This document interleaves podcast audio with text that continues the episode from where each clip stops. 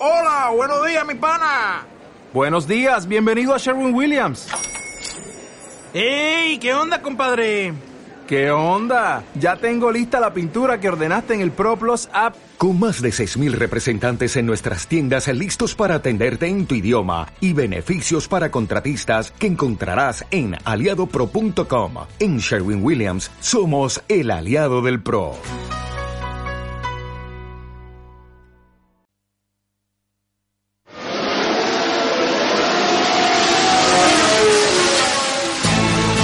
Giramos el contacto y arrancamos motores. En Play Radio Valencia comienza Revoluciones por Minuto. Presenta José Miguel Vinuesa. Buenas tardes amigos y bienvenidos un viernes más a Revoluciones por Minuto.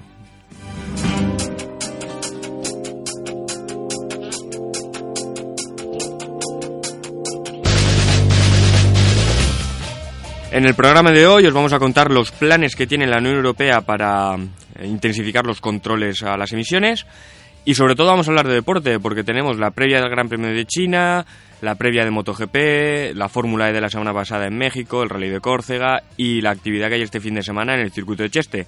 Así que empezamos.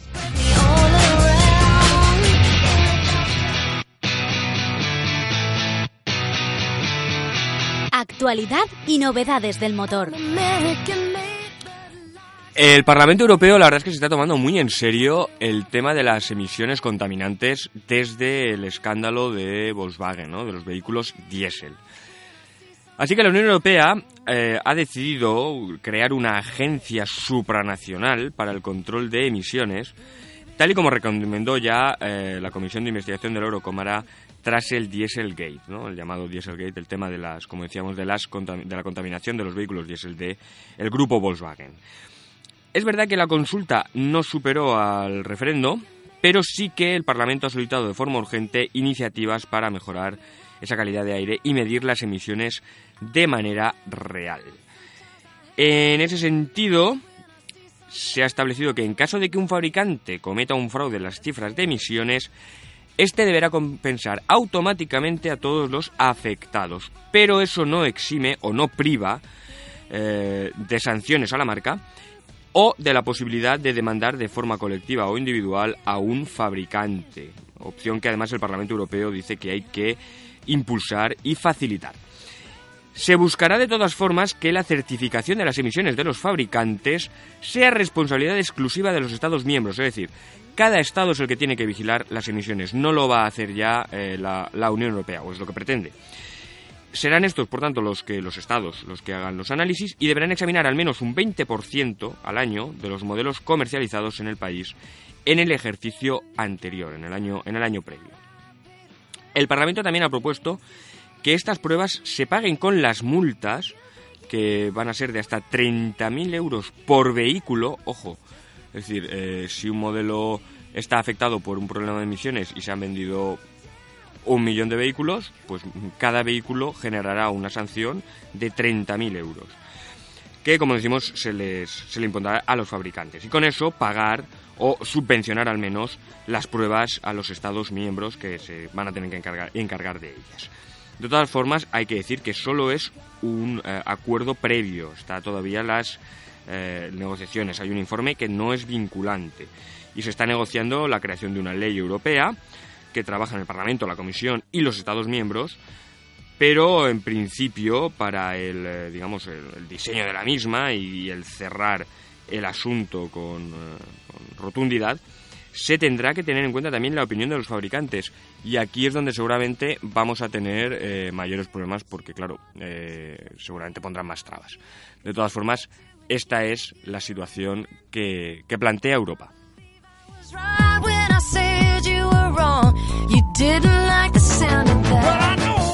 Competiciones, automovilismo. Y este fin de semana tenemos el Gran Premio de China de Fórmula 1. Después del, la verdad, sorprendente inicio del Mundial que supuso el Gran Premio de Australia en Albert Park, no solo por el, eh, no solo por resultado, obviamente, sino también porque no deja de ser un trazado semiurbano, la categoría se nos encamina ya a un circuito más convencional, el primero de los además denominados tilcódromos, de los, estos circuitos eh, diseñados y creados por Hermann Tilke y por tanto va a suponer una prueba más real del estado de, la, de, las fuerzas entre los distintos equipos, fundamentalmente en cuanto al interés que, genera entre Mercedes y, Ferrari. También nos va a dar algunas respuestas sobre si realmente es tan complicado adelantar, porque no nos olvidemos de que el, eh, circuito de China tiene eh, una de las rectas más largas del campeonato. Por lo tanto, habrá que ver si eh, es tan complicado con el uso del DRS, por supuesto, adelantar. Es verdad, es verdad que por lo menos eh, en cuanto a nuestro horario va a ser un poco más agradable este Gran Premio porque los horarios son más asequibles. Mañana la clasificación es a las 8 de la mañana y la carrera es el domingo a las 9. Por lo tanto, no hay que madrugar tanto como ocurrió con, con Australia. A nivel deportivo, bueno, como decíamos, vamos a poder comprobar de una manera un poco más real si eh, lo de Australia fue un despiste de Mercedes o si realmente Ferrari está a la altura del equipo, del equipo alemán.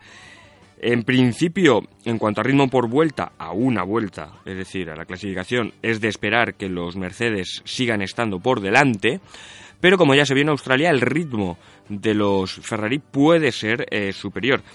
El problema es que no, vamos a, no tenemos todavía datos, porque tanto la sesión de, libres 1 eh, como la 2, es decir, los, entrenamientos de hoy, pues no han servido para nada, porque durante, desde luego, en los libres 2 ni han rodado y en los libres 1 han rodado muy poco, eh, siempre en condiciones poco, poco fiables, porque la niebla y, bueno, también la climatología impedía que el helicóptero médico pudiera llegar eh, al hospital más cercano y por lo tanto la sesión eh, estaba paralizada, el tiempo contaba, pero estaba paralizada hasta que mejorara el clima y no lo ha hecho. Y el problema es que el fin de semana se aventura, o se, perdón, se, predice eh, igual, eh, con lo cual veremos si esto no afecta a la clasificación y a la carrera. Pero bueno, hay que ver también si Red Bull, por cierto, está un poco también a la mejora algo en respecto de, de Australia y ver si McLaren en realidad lo que hace es sufrir más, la verdad, porque en Australia sí que es verdad que Fernando Alonso sacó petróleo de una situación, eh, pues bueno, un circuito especial, por así decirlo, sacó mucho petróleo y estuvo a punto de puntuar, pero nos tememos que quizás en China la situación pueda ser peor. De hecho, Fernando Alonso ha dicho que quizás lo más ideal eh, sería saltarse los libres 3 e ir directos a la clasificación para ahorrar motores. Desde luego McLaren, a McLaren no le va a ayudar que existan mm, dos zonas de DRS, pero la recta, como decíamos, de un kilómetro del último sector, que es larguísima y que, y que va y que desde luego va a poner a prueba la potencia del, motor Honda de, McLaren y la, de los demás, pero claro, nos encontramos con que el Honda es el, el, menos, el menos potente de todos. Otro aspecto va a ser interesante el ver si la aerodinámica de los de estos monoplazas, eh, pues bueno, es realmente tan eh, o, nos puede dar un resultado espectacular y es capaz de, de por ejemplo, batirse el récord eh, marcado en el año 2004, ojo que ya ha llovido bastante, 13 años, el, el 1.32 238 décimas marcado por Michael Schumacher a los mandos de su Ferrari.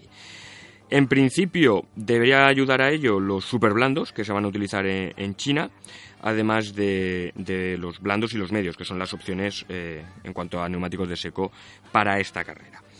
Eso sí, eh, suele ser un problema el, uso de los neumáticos y el consumo de los mismos, sobre todo por las bajas temperaturas que hay en China. Como os, digo, no tenemos datos todavía como para, para definir eh, un poco el orden eh, en el que se plantea el Gran Premio de China. Está siendo un Gran Premio ciego hasta ahora. Así es que habrá que esperar a ver si se disputan los libres 3 para tener una ligera idea y prácticamente van a ir directos a clasificación y carrera. Por lo tanto, podemos tener un Gran Premio muy interesante.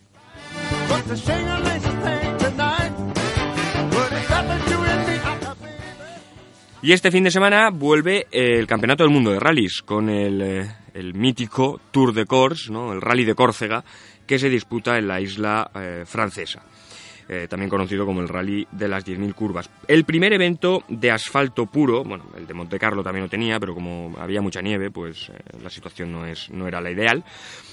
Pero bueno, el, primer, el primer rally de puro asfalto del campeonato, con la con la asistencia situada en el aeropuerto de Bastia. El rally va a constar de 10 tramos eh, en tres etapas, cuatro que han comenzado este viernes y otros eh, tantos eh, el sábado, para finalizar con dos el domingo, con un total de 1.082 kilómetros, de los cuales 316 serán los cronometrados. Ojo porque las mecánicas van a tener que resistir porque esta vez, por ejemplo, van a tener que completar 120 kilómetros sin asistencia intermedia. Eh, aunque sí que se pueden cambiar neumáticos pues, por los pilotos, ojo. Pero, pero bueno, eh, mucho cuidado con los fallos mecánicos o con los daños, porque no va a haber, va a haber un gran tramo sin asistencias. El sábado será la etapa mañana, será la etapa más larga, con eh, dos tramos de, en dos bucles, que serán un total de 131 kilómetros. Lo interesante, pues ver quién gana. Sebastián Oyer querrá volver a ganar en su casa, como ya hizo además el año pasado. Eh, Latvala, no, eh, Noville, eh, y, Sordo, pues evidentemente van a intentar eh, alcanzar el escalón más alto del, podio.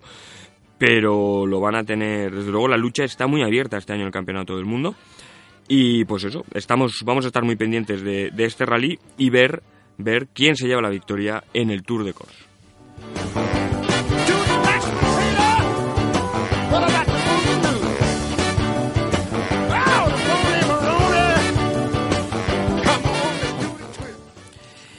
Y el sábado pasado volvió también la Fórmula E, eh, que se disputó en el circuito de los hermanos Rodríguez en la Ciudad de México.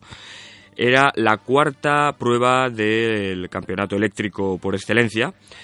Y la verdad es que nos dio una gran carrera, una carrera con cambios permanentes, con tres eh, coches de seguridad y con un Lucas Di Grassi que finalmente se alzó con la victoria y se tomó la revancha de lo que le sucedió el año pasado cuando ganó en pista, pero luego fue excluido porque su, su monoplaza no había dado el peso mínimo. Como decimos, Di Grassi fue el ganador. Después de que en los primeros giros algunos toques le produjeran la rotura del alerón trasero, eh, por eso decimos que absolutamente inesperado, que debió cambiar en boxes justo cuando había eh, salido el coche de seguridad por, porque hubo un montón de daños y un montón de, choques entre, entre varios vehículos. Eso le llevó a cambiar el coche en primer lugar y salir con un 68% eh, de energía para correr las últimas 15 vueltas. Claro, podía llegar o quedar tirado y la verdad es que en los últimos momentos de carrera lo, pasó bastante, bastante mal. Eh, sufrió bastante para llegar al final, pero le salió bien. Y la verdad es que la estrategia, aunque forzada por, como decimos, esa pérdida del alerón trasero, pues pudo llegar con lo justo, muy justo de batería y ganar una carrera absolutamente increíble. No tuvo la misma suerte Jerón D'Ambrosio, que también intentó una estrategia parecida, también forzada, pero al final se quedó sin energía. Eh, la verdad es que ver el cero en el marcador de la televisión era bastante agónico y, y, D'Ambrosio pues pues se quedó sin sin sin iba a decir sin gasolina sin electricidad evidentemente sin sin batería se rompe así la, racha de tres victorias de Sebastián Buemi que empezó bastante que empezó bastante bien el, el EPRIX de México pero que no acabó no acabó de, buena manera no, no, consiguió un gran resultado y en el podio estuvieron eh, Jean-Éric Vergne y Sam Bird que por tanto completaron el podio y se acercan de esta manera un poco a Sebastián Buemi. El argentino José María López eh, pues quedó sexto clasificado y no pudo aspirar a más porque aunque, aunque iba líder, eh, aunque, iba, aunque iba líder, eh, pues tuvo un trompo cuando intentó superar a un rival y, y pues nada, ahí perdió todas, todas sus opciones y al final acabó decimotercero. También debutó sin demasiadas, sin demasiadas luces el piloto mexicano Esteban Gutiérrez, que viene de la Fórmula 1, el año pasado participaba en la Fórmula 1 con el equipo Haas, pero no tuvo una carrera, la verdad es que demasiado, demasiado brillante pese a ello. Eh, carrera de México, por tanto, como decimos, muy divertida, pese a, pese a la categoría, pues bueno, una categoría sin ruido y, con estos, eh, estas cuestiones de baterías, pero como decimos, eh, fue muy, muy movida eh, la carrera y la verdad es que tres coches de seguridad puede que fueran un récord en la categoría para en, en este EPRIX de México.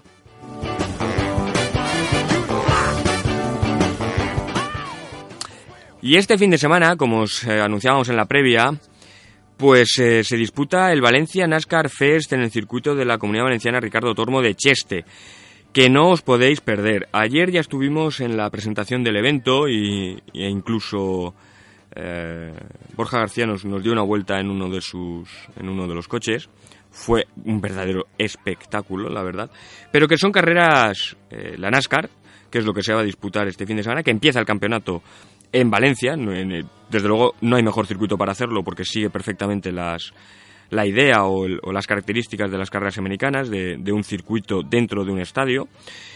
Y la verdad es que carreras siempre muy interesantes, muy divertidas, coches muy rápidos y en las que suele haber pues toques y, bastantes incidentes, siempre sin, sin, sin, mayores, pero que no, no se reservan en cuanto si hay que dar un empujoncito o hay que apartar a un, a un rival, son pilotos que no se, no se, dejan, no se dejan intimidar.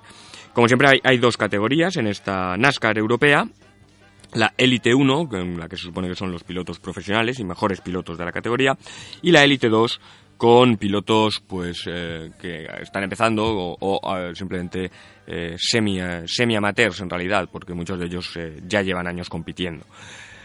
Pero no será lo único en, el circuito de Cheste, porque también estarán eh, el Campeonato de España de Resistencia y eh, eh, carreras también de cuarto de milla. Habrá desfile de camiones decorados. Estará el Campeonato de España de Flat Track en la pista off-road. Son las seguro que estáis, sois conscientes de lo que os hablo, son las, las motos que, corren en, en, circuitos ovales de ceniza, derrapando de lado en las curvas. Eh, se disputará el sábado, muy, muy interesante la, la, actividad que ha preparado el circuito de la Comunidad Valenciana. Las eh, entradas cuestan 15 euros, pero los menores de 13 años entran gratuitamente.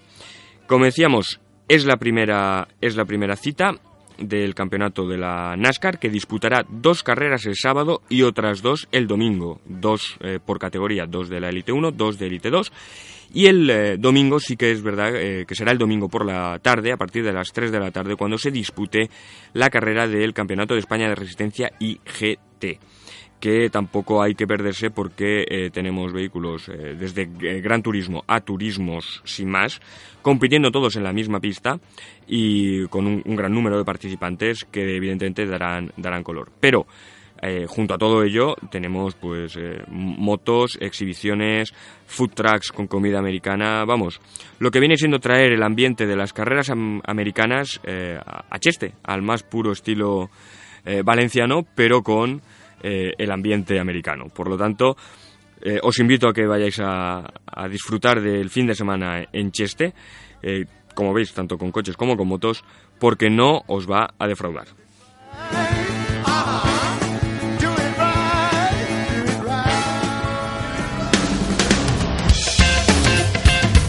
Competiciones, motociclismo.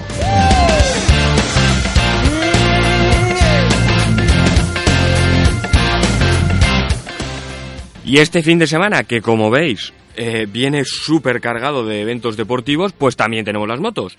Si la Fórmula 1 es por la mañana, si el rally de, Córcega es durante el día, si el eh, Valencia NASCAR Fest es durante el día, pues por la tarde, hacia la tarde-noche tendremos el Gran Premio de Argentina de MotoGP, segunda carrera de la temporada que se disputa en el trazado de Termas de Río Hondo, que siempre, un trazado simple, pero que siempre nos ha dado carreras emocionantes desde que se, desde que se estrenó hace, bueno, en las tres ediciones que, se han disputado, pero sobre todo en 2015 y 2016. Con todos estos ingredientes se afronta el Gran Premio de Argentina con Maverick Viñales acaparando evidentemente todos los flashes y los titulares tras su brillante victoria en el Gran Premio de Qatar en Losail. Esta segunda cita obviamente va a servir o tiene que servir para ver si el fichaje de Yamaha realmente está capacitado para, para ser un serio aspirante al título, si mantiene el nivel durante toda la temporada o por si el contrario, eh, si aparece algún obstáculo empieza a decaer en su, en su nivel. Sinceramente creemos que Maverick Viñales tiene bien tomada la medida a su montura y eh, va a estar a, a ese nivel. Y si Viñales tiene que demostrar eh, que está a la altura, Mar Márquez tiene que dar un paso adelante después del cuarto puesto que tuvo en, en, en Los Ail, en Qatar. tiene dos triunfos en la pista argentina eh, y por tanto debería partir como el gran favorito para reeditar su victoria de la pasada temporada. Pero los problemas de la Honda siguen estando ahí y por más que el piloto de Cervera saque a relucir sus manos, la verdad es que se pone. La cuestión está bastante complicada en, en, eh, la, en la Honda. Perdón. Y Valentino Rossi, pues la verdad es que hizo una gran carrera, como, como ya dijimos, en Los Ailes. Eh, porque salía muy atrás y tuvo eh, acabó finalmente en tercera posición, por lo tanto se solo se puede definir como carrerón. Pero hay que ver si estas, en estas carreras que siguen eh, el 46, el doctor, pues sigue estando en la pomada o tiene que empezar a pasar a un segundo plano por no adaptarse del todo bien a su M1. La verdad, eh, pues eh, sabemos que, Valentino es una, es un reloj y es una máquina en, lo que es en la carrera eh, pero la verdad es que en los tiempos por vuelta le está costando mucho obtener buenos, buenos tiempos en las clasificaciones. Ojo, porque además va a cumplir nada más y nada menos que 350 carreras en el Campeonato del Mundo de Motociclismo, evidentemente en todas las categorías que ha competido. Y otros que tienen que salir del pozo es Ducati, no tanto con Andrea Dovizioso, que la verdad es que después del segundo puesto en Qatar pues llega muy buena forma, pero sí con Jorge Lorenzo que llega a un primer, al primer circuito en el que no tiene ninguna referencia con la Ducati, porque en los Ailes sí que hubo test en pretemporada, y habrá que ver cómo reacciona. Y debe hacerlo, porque la verdad es que su resultado en, en eh, Qatar fue bastante decepcionante. Sabíamos que tenía problemas, pero fue decepcionante sobre todo viendo a Dovizioso pelear por la victoria y acabando segundo. En Moto 2, pues Morbidelli eh, consiguió su primera carrera, como piloto en, Moto 2 en, la carrera anterior y hay que ver eh, cómo se desempeña en el circuito argentino. Sobre todo porque gente como Thomas Lutti, como Nakagami van a estar ahí. Lo mismo que intentarán estar Miguel Oliveira y Alex Márquez, que se han unido de inicio, por lo menos por lo que se vio en Qatar, a la nómina de favoritos eh, eh, por, el, por el campeonato. Y en Moto 3, pues la impresión es que van a ir todos a por Joan Mir. Es la caza. Eh, se mostró absolutamente el piloto balear intratable en Qatar y esperemos que siga, que siga así en, en, en termas de Río Hondo.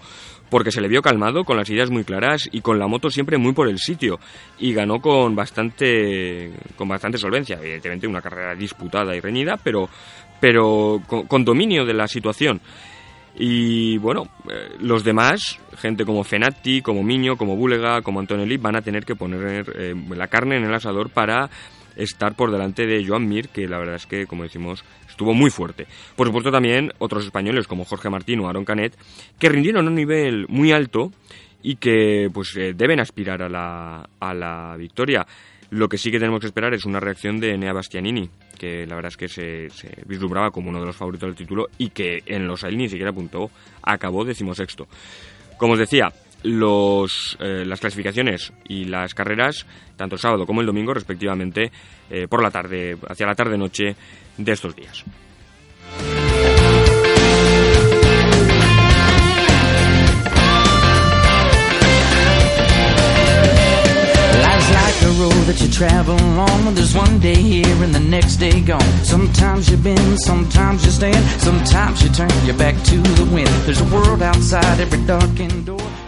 Y permitidme que, bueno, no es una noticia, no es una actualidad, pero eh, permitidme que en un día como hoy, 7 de abril de 1960, perdón, de mi 7 de abril de 2017, recordemos que, eh, pues eso, que tal día como hoy, pero de 1968, es decir, hace 49 años, un piloto de Fórmula 1 fallecía eh, durante una carrera de Fórmula 2 en eh, Hockenheim. Hablamos de Jim Clark, el escocés volador, campeón del mundo dos años, en el 63 y en el 65, ganador también de la Indy 500 y un piloto de un talento inconmensurable.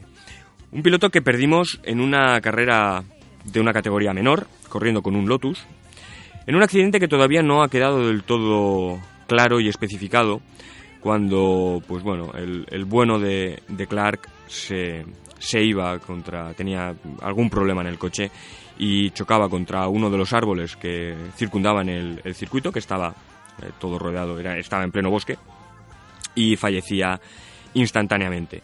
Siempre se ha dicho que era un problema con, los neumáticos, con los neumáticos Firestone que equipaba el, Lotus, pero también sabemos que los Lotus de, Chapman, de Colin Chapman, eran, eran siempre muy frágiles. Ese día se perdió posiblemente al, piloto más rápido que ha, visto la, la Fórmula 1 y uno de los más polivalentes, porque era capaz de ser rápido en un monoplaza, pero también en coches de gran turismo, por ejemplo en los Aston Martin, pero incluso en, pequeños turismos como el Ford Lotus Cortina, donde, donde Clark además eh, siempre dijo que era su coche favorito porque con él podía hacer lo que, lo que quisiera. Yo os invito a que por Google pongáis simplemente esas palabras, Jim Clark Lotus Cortina, y veréis fotos espectaculares con el coche con una rueda levantada, incluso a veces dos, ligeramente dos, y cruzado y haciendo auténticas maravillas. Un tipo reservado, un tipo además que luego se mostraba como muy nervioso fuera de los circuitos, fuera del, habitáculo, pero que una vez estaba dentro era un auténtico machacador de, los rivales, salvo si fallaba el Lotus, salvo si fallaba el Lotus, que tenía muchas veces esos problemas. Jim Clark eh, había estado y estaba llamado a, dominar eh, el, campeonato del mundo durante muchos años. De hecho, no olvidemos algo eh, fundamental. Fue el primer piloto en superar las en victorias a Juan Manuel Fangio, todo, y eso lo dice todo, porque el argentino había logrado muchas victorias en aquella época en la que no había tantas carreras, sino 8 o 9, 10 a lo sumo durante una temporada, y fue el primero en superarlo. Su última victoria fue en el Gran Premio de, Sudáfrica, precisamente de ese mismo año, de 1968. La verdad es que nunca, nunca se aclaró, pero lo que sí que sabemos es que eh, ese día Jim Clark se nos fue y perdimos a uno de los grandes talentos de la historia del deporte.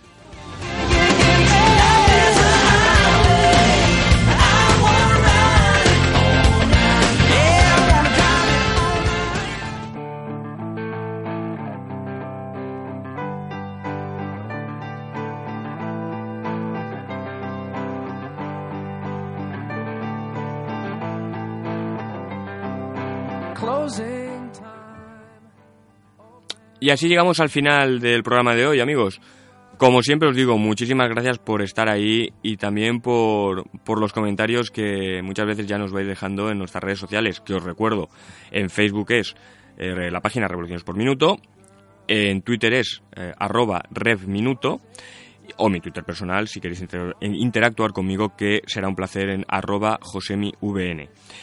Disfrutad del fin de semana, que si os gustan los coches y las motos, no tenéis excusa para no hacerlo. Y si lo que hacéis es coger vuestro coche o vuestra moto para ir a algún lugar, como siempre os digo, tener mucha precaución porque os quiero aquí a todos el viernes próximo en otro nuevo programa de Revoluciones por Minuto, porque ya sabéis, si tiene motor, hay emoción.